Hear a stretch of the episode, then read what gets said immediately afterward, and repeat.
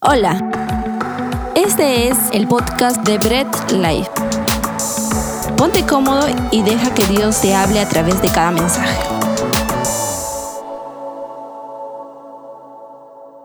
Y bien, en julio, no estamos julio, ¿verdad?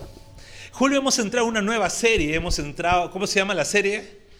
Libres de libres de trastornos. Libres de estrés fue la semana pasada la prédica hemos entrado a una serie libre de trastornos y más o menos como para ponernos al día, ¿qué era un trastorno? Son excesos que solemos tener. ¿Ok? Todas las cosas que tenemos, todas las cosas de nuestra vida que tenemos en exceso y que no podemos controlar es un trastorno. Ahora, cuando hay algo en exceso que no podemos controlar, nos terminan dañando. Hay un dicho que todas las mamis dicen, no todas las madres dicen, todo en exceso es dañino o hace daño, ¿verdad? Y no está lejos de la realidad.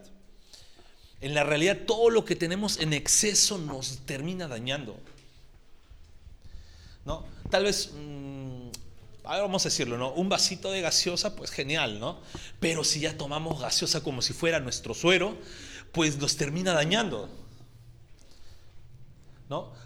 Vamos a decirlo, ¿no? Aunque es un poco tarde, estamos en invierno, tal vez un cevichito, pues está bien, ¿no? Pero si comemos el ácido de ceviche todo el día, en todo momento, nos termina dañando. Si comemos de repente lácteos, no todo, y, acá las mamás de repente me van a matar, pero cuando comemos lácteos o estamos tomando bastantes lácteos, nos dicen, no, sí toma, no, para que crezcan tus huesos, no sé cuánto más van a crecer los huesos, pero te dice no toma lácteos, pero el exceso en lácteos termina dañando también. Entonces todo en exceso termina siendo dañino para el ser humano. Y eso es en la vida diaria. ¿no? En la vida diaria, cuando ya ponemos demasiadas cosas en exceso en nuestro andar, pues terminan dañándonos. Si ponemos en exceso algún alimento, algún hobby eh, o el trabajo mismo, trabajar es bueno. Debemos trabajar. Y si no trabajas, trabaja. Pero el exceso de trabajo hace daño. Estudiar es bueno. Y esto, los que están en el colegio estudiando en la universidad, no me lo tomen a mal. Pero el exceso de estudiar también termina dañando. Ahora, tienes que estudiar. O sea, no es que de repente digas, ah, ves, el pastor ha dicho que no estudiemos. No, sí estudia. No, dejes de estudiar, no sean flojos. Sin embargo, cuando te metes a estudiar día y noche, día y noche, terminas quemándote. Entonces, todo en exceso termina haciendo daño. Y hay situaciones que nos llevan a, se convierten en trastornos en toda nuestra, nuestra, nuestra área mental. Hay excesos, ¿no? Cuando eh, acumulamos situaciones no manejables, y psicológicas, pues generan trastornos en nuestra vida. Y ahora cuando nos dañamos psicológicamente o tenemos algún trastorno psicológico, pues no solamente nos dañamos nosotros mismos. Porque a veces no, bueno fuera, no nosotros mismos, no, sino nuestro entorno familiar termina dañándose.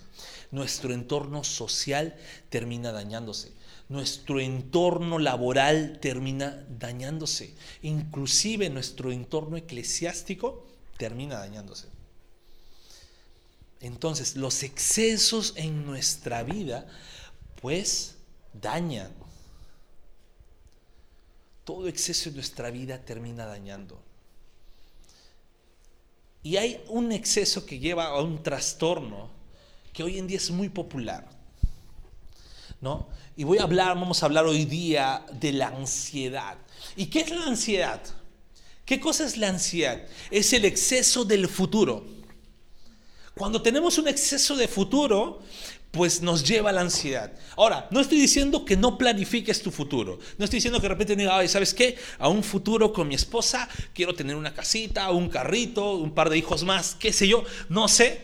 Pero es que el exceso de futuro, cuando no lo puedes controlar, termina convirtiéndose en ansiedad. Porque estás, ¿y si no lo logro? ¿Y si me compro un carro y me lo roban? ¿O si me compro un carro se malogra? O si me compro y lo choco y cuando choco termino perdiendo un, brazo y empiezas a estar ansioso con ello, eso ya se convierte en ansiedad. Cuando el exceso de tu futuro no lo puedes controlar, eso empieza a dañarte. ¿Por qué? Porque el ser humano en sí tiene miedo a lo desconocido. Y el futuro para todo ser humano termina siendo incierto. El único que conoce futuro es Dios. ¿Ok? Entonces, todo ser humano termina teniendo un poco de ansiedad en su vida. Termina teniendo un poco de ansiedad en su vida. E inclusive, ¿no? Si a lo mejor tenemos una cita con el médico. Estás en camino a la cita con el médico y estás con, ¿qué me va a decir? ¿Qué va a pasar? Ay, Dios mío, Dios mío. Y empiezas, ya estás convirtiendo, ya estás poniéndote ansioso. O los que son casados, cuando iban a tener las, primeros, las primeras citas, salías con lo que ahora es su esposo, su esposa, estaban, ay, ¿qué me va, ¿con qué me va a esperar? ¿Cómo se va a vestir? ¿Se habrá lavado la cara? Y estás ahí no con toda la ansiedad, ¿por qué? Porque el futuro es desconocido. Tú no sabes, de repente salió despeinado o despeinada. Entonces todo ese exceso, ese miedo a lo desconocido, termina volviéndose ansiedad en nuestra vida y termina en gran parte dañándonos. Y la ansiedad es uno de los trastornos más mencionados hoy en día.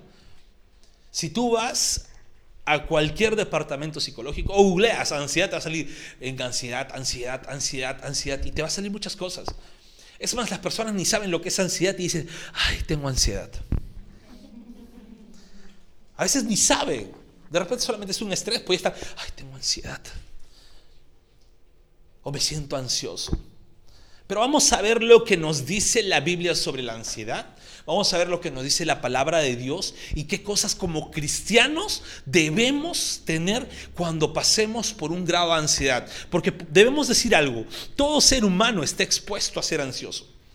Todo ser humano, acá no hay que, ah, bueno, soy cristiano, no, hecho fuera toda ansiedad. No, no, no, no, no, no tiene nada que ver ello. Todo ser humano natural, ¿no?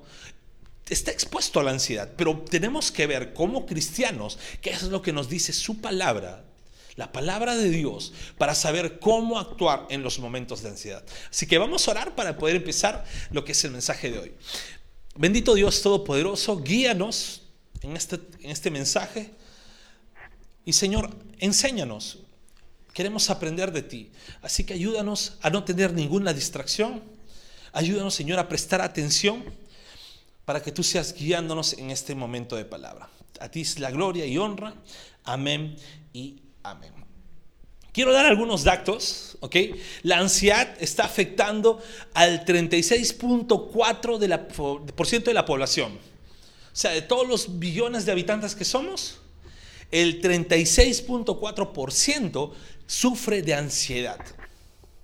No es que tenga un pequeño ansiedad, sino sufre de ansiedad. O sea, una ansiedad clínica, una ansiedad crónica.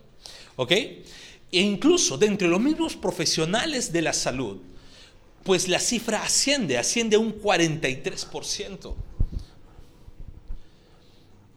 Entonces, no es algo que de repente debemos simplemente como iglesia o como cristianos decir, ah, no, eso es algo no, para, para loquitos. No, debemos poner en, tener en cuenta qué es lo que pasa con la ansiedad y cómo debemos manejarlo. Recordemos algo, que muchas veces las personas no van de repente a un profesional en la salud o en la salud mental para hacerse ver sus problemas de ansiedad, sino recurren a un amigo, recurren a un familiar, recurren a, no se distraigan por favor, recurren a un familiar, recurren a alguien cercano.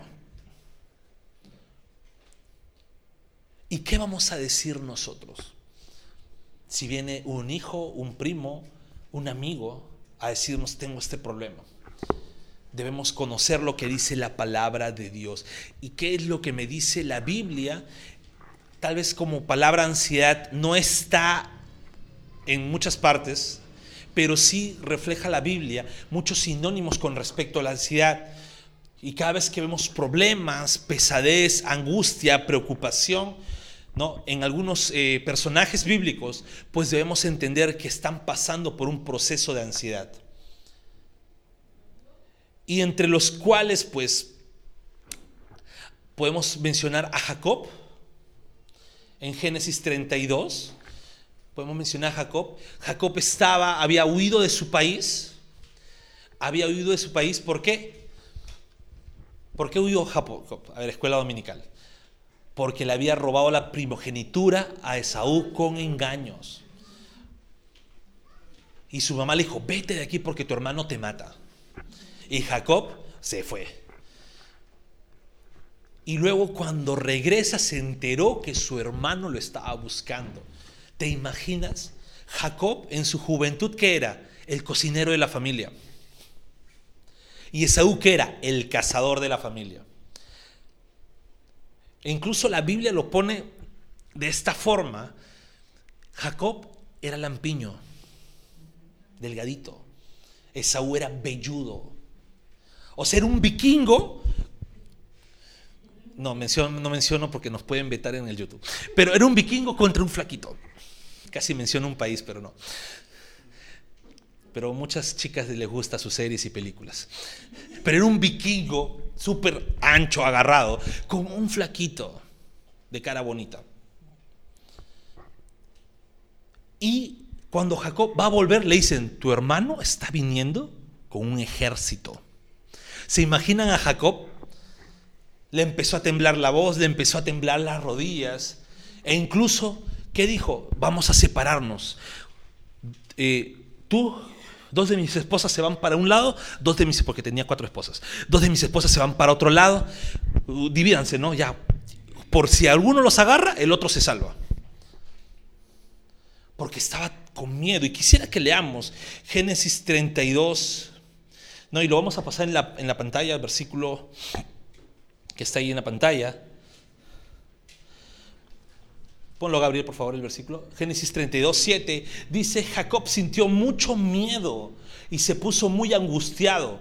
Por eso dividió en dos grupos a la gente que lo acompañaba. Y lo mismo hizo con las ovejas, las vacas y los camellos.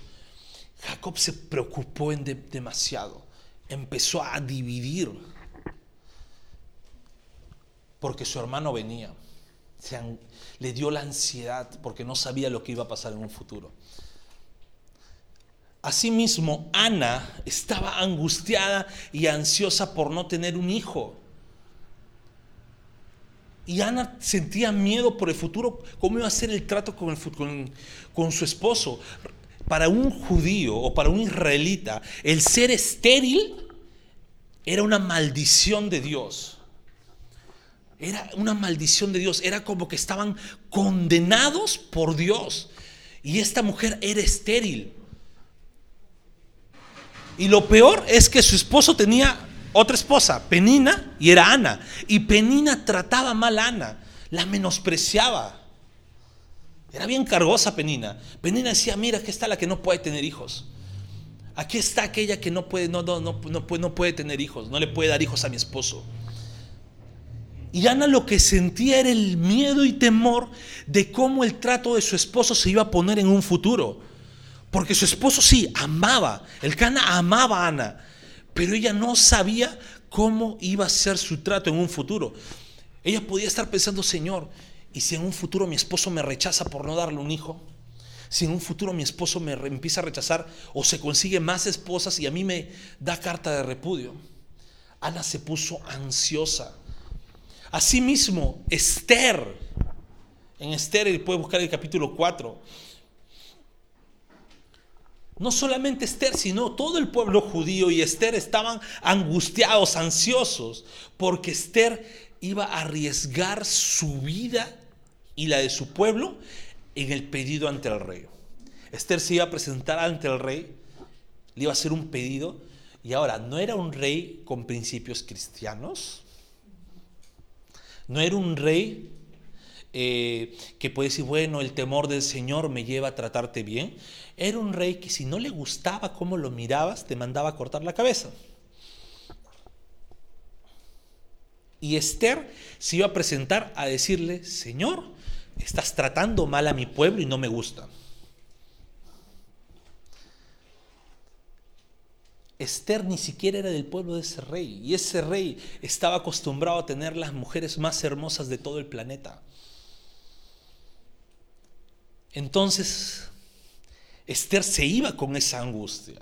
Mandó ayunar a todo su pueblo. Clamen a Dios, decía. No dejen de clamar. ¿Por qué? Porque se sintió esa ansiedad de qué es lo que iba a pasar en un futuro.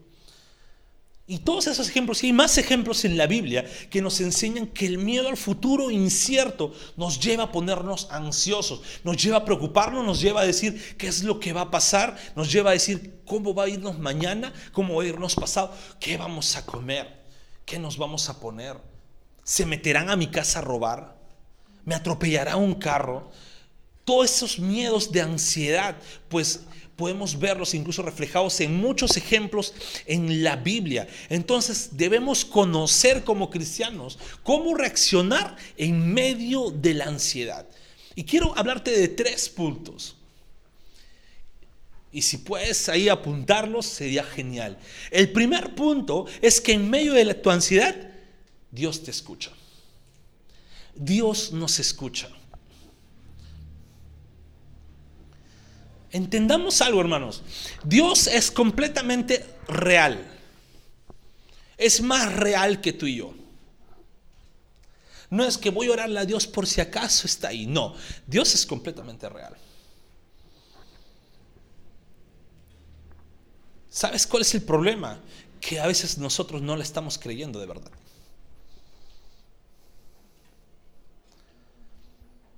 A veces nosotros somos los que no estamos viendo la realidad de Dios en nuestras vidas, pero Dios nos escucha. Y quiero que busques Salmos 18 y te ubiques en el versículo 5 y el versículo 6. Y vamos a ver la situación que estaba pasando aquí David. El salmista David, el salmista David había pasado por persecución de Saúl Saúl quiso matarlo en muchos momentos. El salmista David había tenido no solamente Saúl, muchos enemigos. Los filisteos lo odiaban. Otras tribus alrededor lo odiaban y el Señor lo había librado. Pero en medio de toda esa angustia, David escribe este salmo. Si vamos a leer Salmos 18, versículo 5 al versículo 6, dice, yo lo voy a leer en la NBI, dice, me enredaron los lazos del sepulcro y me encontré ante las trampas de la muerte. En mi angustia invoqué al Señor, clamé a mi Dios y Él me escuchó desde su templo. Mi clamor llegó a sus oídos. David lo que estaba diciendo es, estuve a punto de morir en muchas ocasiones. Derroté a Goliat, sí, pero se me vino toda la tribu después encima. Derroté a Goliat, vencí filisteos y el rey con el que luché al lado intentó traspasarme mientras que yo estaba tocando para él. ¿Te imaginas la ansiedad de David? David estaba tranquilo ahí tocando su arpa y Saúl en un momento de locura cogió su lanza y ¡ah!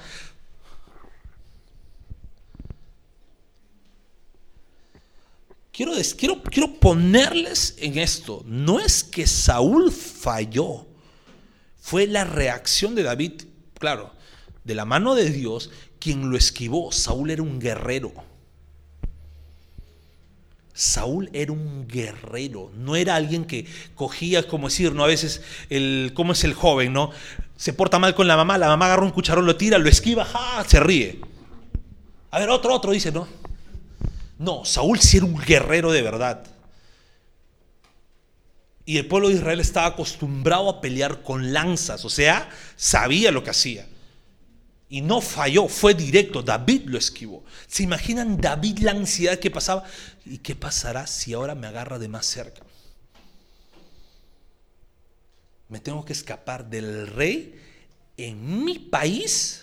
Quiere decir que no estoy seguro en ningún lado para irme afuera donde no estoy seguro en ningún lado porque también he peleado con este rey. ¿Se imaginan el miedo de David? Pongámosle en esa, en esa situación. Estaba David, y no estoy hablando acá de los David que tenemos acá, ¿eh? estoy hablando de David el salmista. Porque ahí veo a los David que están, sí, sí, yo tenía miedo. No, no, a David el salmista. ¿Ok? Y David estaba con todo el miedo diciendo, ¿qué va a pasar ahora? Pero dice, en mi angustia invoqué al Señor. Clamé a mi Dios y Él me escuchó. Cuando tú clamas a Dios en medio de tu angustia, ten por seguridad que Dios está escuchándote. Tú puedes decir, ¿y qué es lo que está pasando? Que no veo nada alrededor. Pero ten esa seguridad que Dios está escuchándote. Está trabajando por ti. Está trabajando en ti. Cree eso. No dejes de creer. Nosotros no debemos movernos por lo que sucede alrededor. Alrededor pueden venir mil diagnósticos, pueden haber mil situaciones.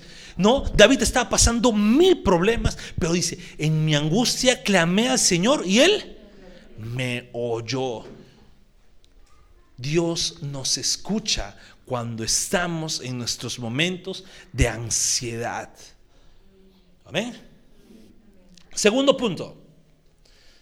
Nuestro futuro está en las manos de Dios. La angustia, la ansiedad, es un miedo al futuro que no conocemos. Y pues sí, no vamos a conocer nunca nuestro futuro. Vivimos en un presente continuo y estamos llegando al futuro cada segundo. No sabemos lo que va a pasar. Sin embargo, Dios sí sabe lo que va a pasar en nuestro futuro. Una de las características de Dios que debemos entender es que Él es eterno.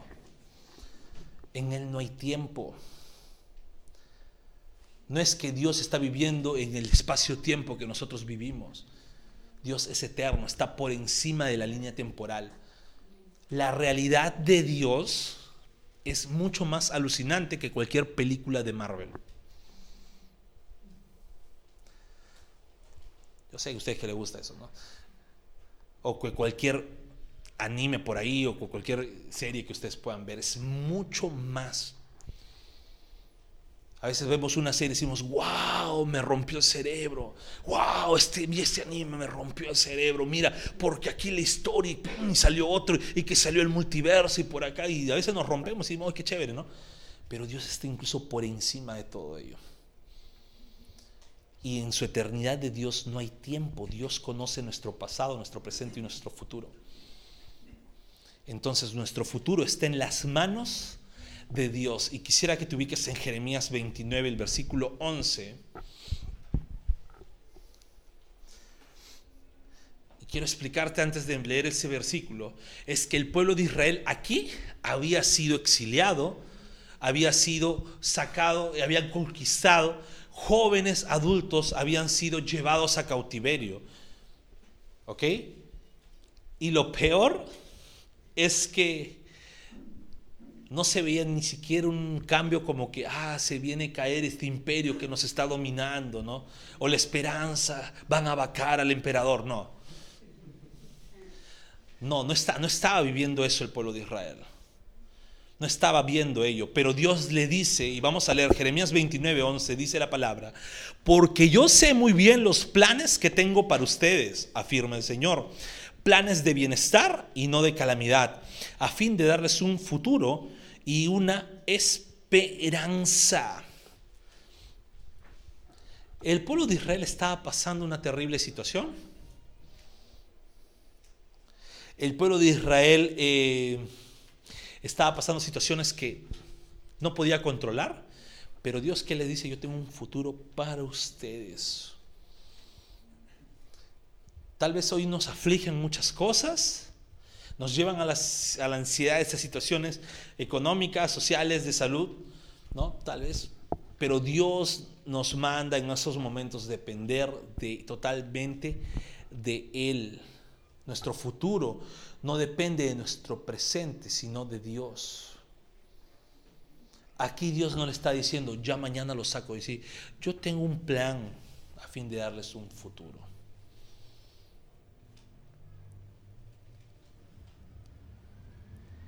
Y, sean, y mira, yo quiero decirles algo. Pasó mucho tiempo mucho tiempo y muchos años para que el Señor les quitara el cautiverio.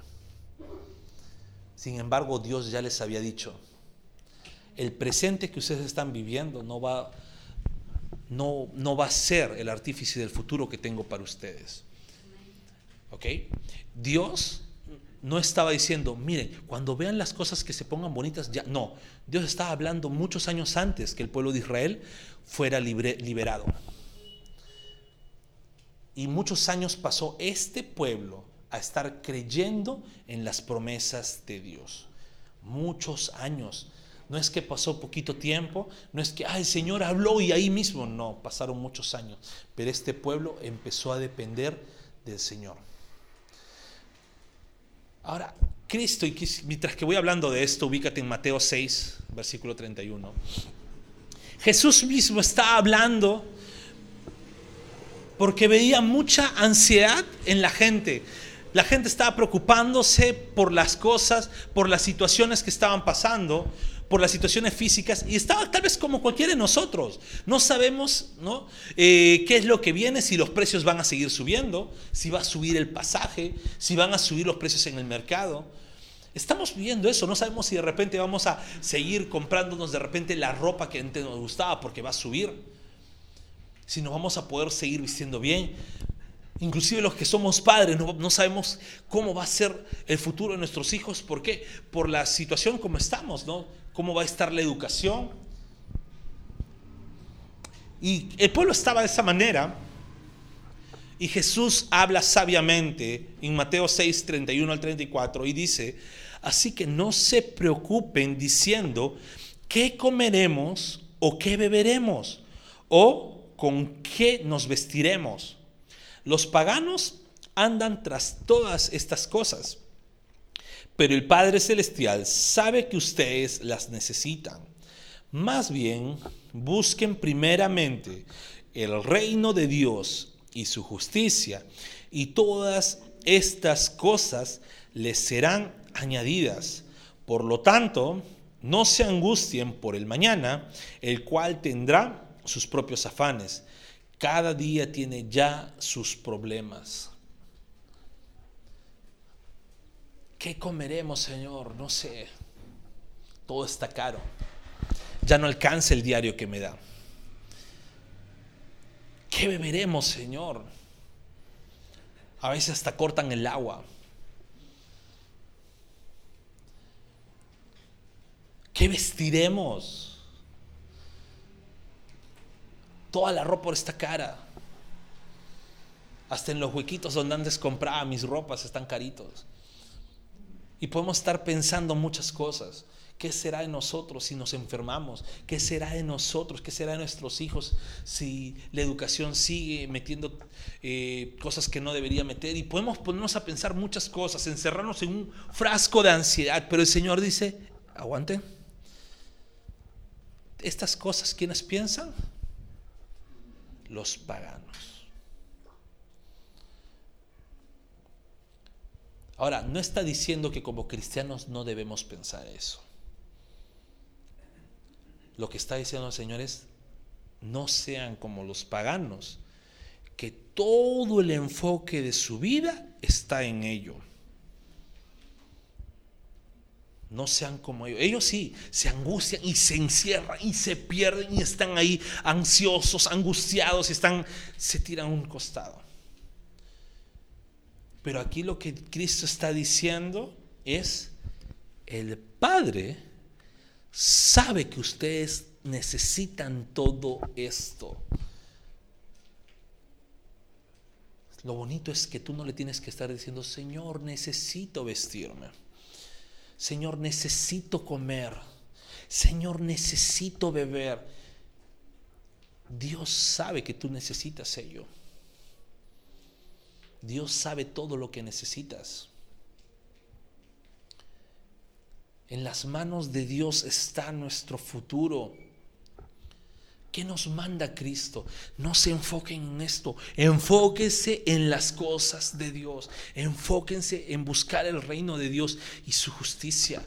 Todo va a ser añadido, pero enfóquense en buscar de Dios. Enfóquense en clamar a Dios. El futuro está en las manos de Dios. Cada día, dice, ¿no? Cada día tiene su propio afán. O sea, cada día va a tener su propia necesidad. Dios va a ir trabajando en tu presente y tu futuro está en sus manos. Dios va a trabajar contigo tu presente continuo. En cada momento, cada segundo, cada minuto que pasa, Dios va a trabajar contigo. Y el futuro, lo que va a pasar mañana, la siguiente semana, el siguiente mes, el próximo año, está en las manos de Dios. No nos afanemos, no nos pongamos ansiosos por lo que va a pasar en un futuro.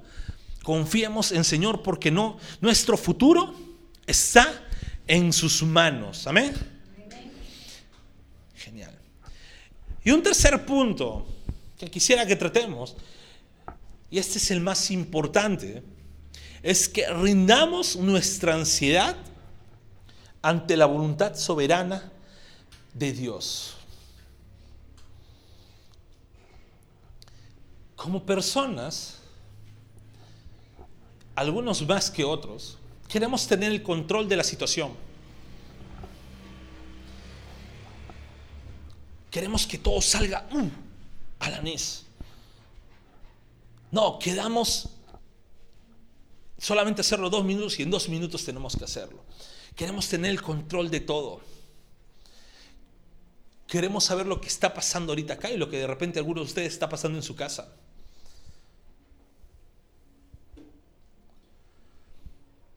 Queremos tener el control total de todo. Porque es parte de, la humanidad de la persona. Quiere ejercer su voluntad es por ello que incluso nuestro futuro queremos controlarlo. Y no está mal planificar, no está mal que tú hagas planes, no está mal que escribas tus sueños, tus anhelos, no está mal que de repente empieces a trabajar para tener un futuro, eso no está mal. Eso no es malo. El problema es que cuando quieres tú tener el control total de lo que estás empezando a trabajar ahora.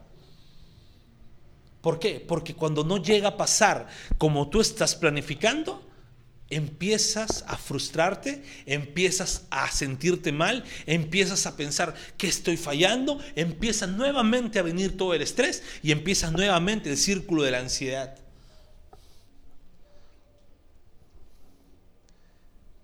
Ahí es el problema, no podemos controlarlo todo, cuando se nos escapa de las manos todo, se nos viene abajo, empieza el círculo de la ansiedad. Estamos trabajando en nuestro presente, en nuestro diario presente, y queremos acaparar nuestro futuro también.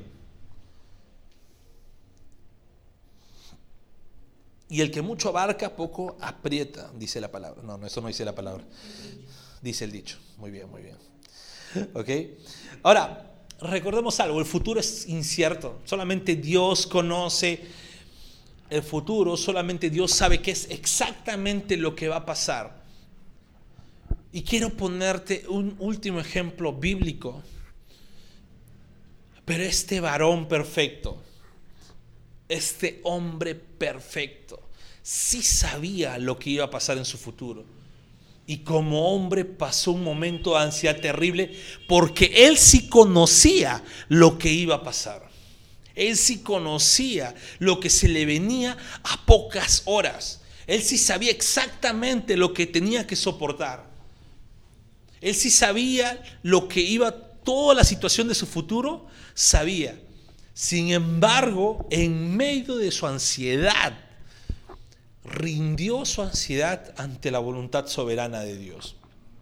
Y estoy hablando de Jesús. Y quisiera que leamos Lucas 22, del versículo 39 al versículo 44. Jesús había ido a orar con sus discípulos. Y él ya sabía todo lo que iba a pasar. Lucas 22 del versículo 39 al versículo 34. Y dice la palabra de Dios, Jesús salió de la ciudad y, como de costumbre, se dirigió al monte de los olivos y sus discípulos lo siguieron. Cuando llegaron al lugar, les dijo, oren para que no caigan en tentación.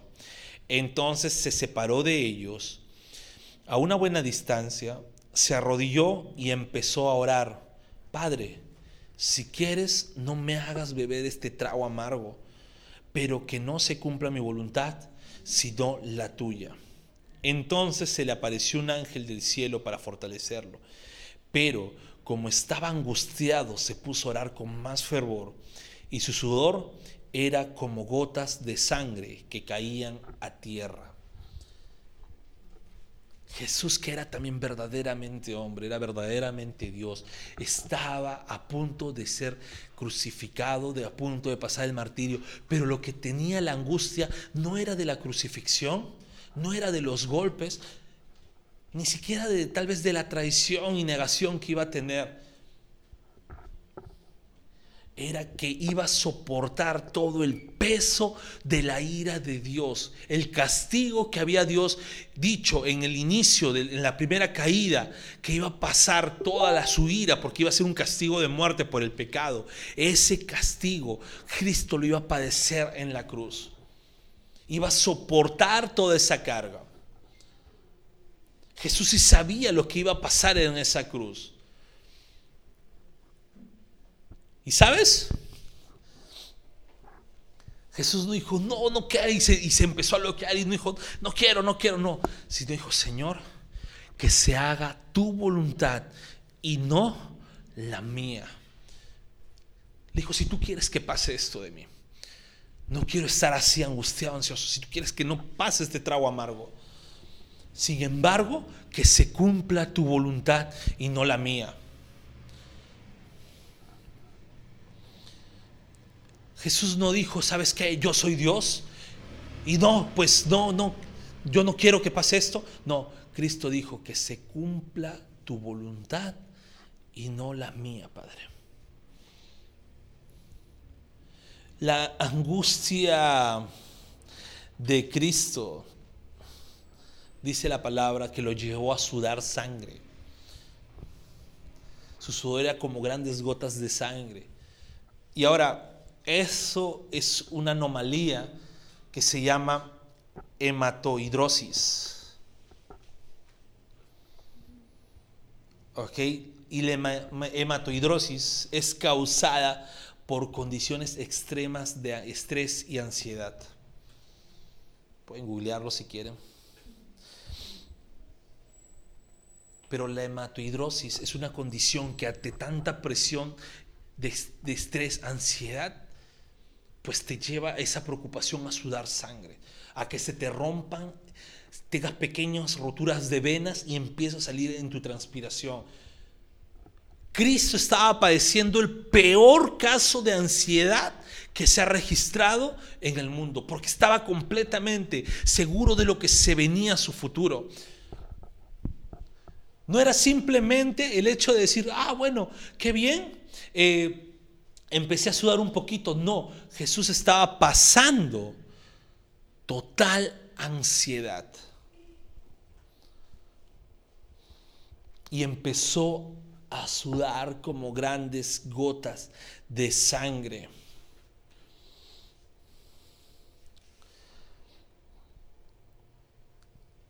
Y en este momento donde Cristo estaba en su, en su humanidad, pues sintiendo toda esa ansiedad, el Padre no lo dejó solo. El Padre nunca deja solo a sus hijos cuando estamos padeciendo ansiedad. Mandó un ángel del cielo a consolar a Cristo, a fortalecer al Señor. Jesús siguió orando, siguió perseverando, porque eso nunca debemos dejar de hacer en los momentos que pasamos ansiedad. Si estamos en ansiedad, sigamos este bello ejemplo del Señor. No es que oremos, Señor, quítame la ansiedad y ya está. No es, Señor, que se haga tu voluntad y ya está. Sino es seguir clamando a Dios, seguir fortaleciéndonos en el Señor. No es quedarnos ahí en una simple oración, no es quedarnos simplemente, ah, ya que todo vaya a la voluntad de Dios. Es más, a veces hasta decimos hipócritamente eh, que se haga la voluntad de Dios porque por dentro no queremos eso, por dentro queremos seguir haciendo nuestra voluntad. Sin embargo, Jesús sí dijo sinceramente, Padre, que se haga tu voluntad y no la mía. Padre, que se haga lo que tú dices que se tiene que hacer y no lo que yo digo que se tenga que hacer. Padre, que sea tu voluntad. Y no se quedó ahí. No es que el ángel vino y lo consoló, sino Jesús siguió clamando al Señor, siguió orando con más fervor, siguió clamando. Y a veces nosotros a la primera oración decimos, bueno, no se logró. Y seguimos con la ansiedad, seguimos con la preocupación.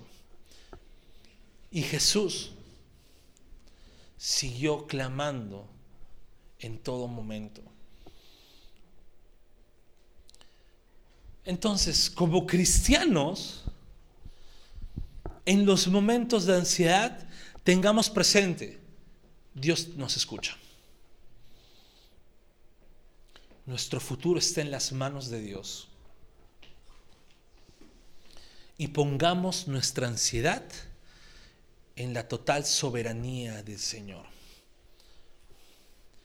Estés pasando la situación que estés pasando, Dios te está escuchando, Dios escucha tus oraciones, Dios sabe cuál va a ser el final de la situación que estás pasando, tú no lo vas a manejar, lo va a manejar Dios, así que siéntete seguro de eso.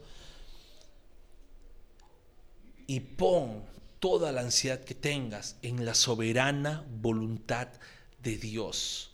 Viene alguien a decirte, a pedirte un consejo, a que ores por él. Viene alguien a decirte, me siento ansioso, me siento preocupado, no sé qué hacer. E inclusive con diagnósticos en mano, pues déjame decirte algo, Dios escucha tu oración, tu futuro está en las manos de Dios y rinde todas tus preocupaciones, toda tu ansiedad a los pies de Cristo. Rinde toda tu preocupación, toda tu ansiedad a los pies de Cristo. Que el Señor puso toda su ansiedad en momentos antes de la cruz, esa cruz donde iba a padecer por nosotros, nosotros debíamos pasar esa preocupación. Nosotros deberíamos estar pasando esa preocupación de Cristo. Éramos nosotros los que deberíamos haber estado sudando sangre como el Señor, porque el castigo era para nosotros. Sin embargo, el Señor nos quitó esa ansiedad, esa preocupación, esa carga, para que la padezca Él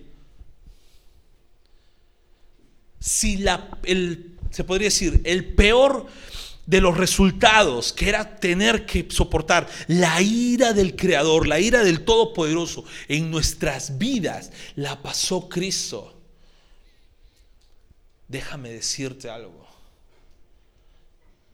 No hay otro peso igual como ese. Confiemos en el Señor.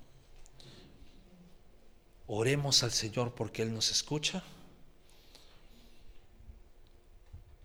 Recordemos que nuestro futuro solo Dios lo conoce. Y nuestras preocupaciones, nuestras cargas, nuestra ansiedad, pongámoslo siempre en la soberana voluntad de Dios. Oremos. Amado Dios Todopoderoso, gracias te damos porque eres bueno en gran manera. Y permite, Señor, que podamos, podamos, Señor, reconocer que tú nos escuchas. Tú escuchas nuestras oraciones. Tú nos escuchas en todo momento. Y Padre,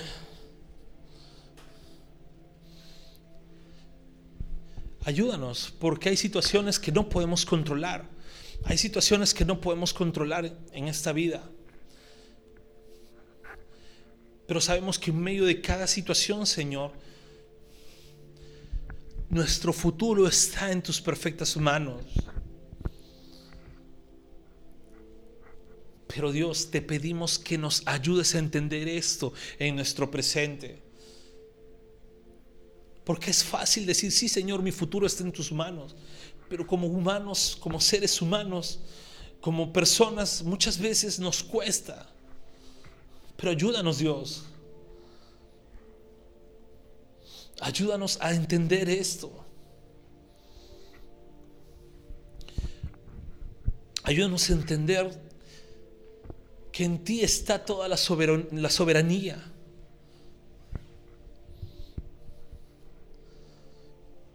Y que muchas veces nosotros podemos intentar hacer muchas cosas hoy, muchas cosas en, el presente. Sin embargo, tú eres el soberano. Ayúdanos a rendirnos a ti. Ayúdanos a rendir nuestra voluntad a la tuya. Y que cuando tengamos esos cuadros de ansiedad, cuando tengamos esos cuadros de preocupación, esos cuadros de angustia, pues Dios, entender que tú serás glorificado incluso en medio de nuestros problemas. Entender que tú serás glorificado en medio de nuestra ansiedad, en medio de nuestra angustia. Porque tú eres nuestro Padre y tú nos consuelas en los momentos de ansiedad. Ayúdanos a buscar y que tú seas el primer consuelo que busquemos cuando estemos en esos procesos de ansiedad.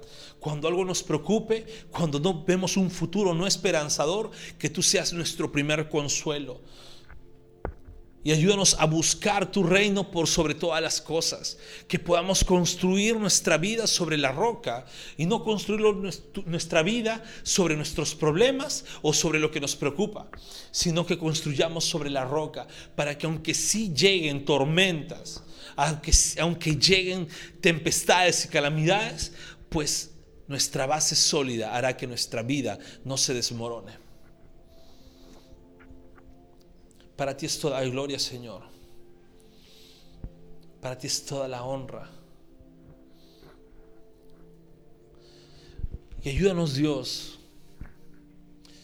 a que cuando vengan personas también con estos problemas de ansiedad, con estos problemas de preocupaciones,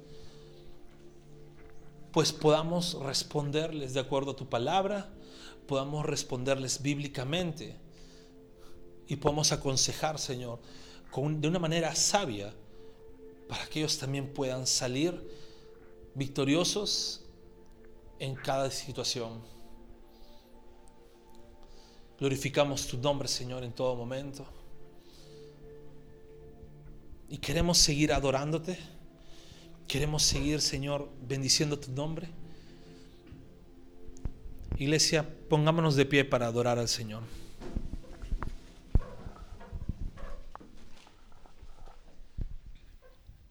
Gracias por escuchar el mensaje de hoy y no olvides compartirlo.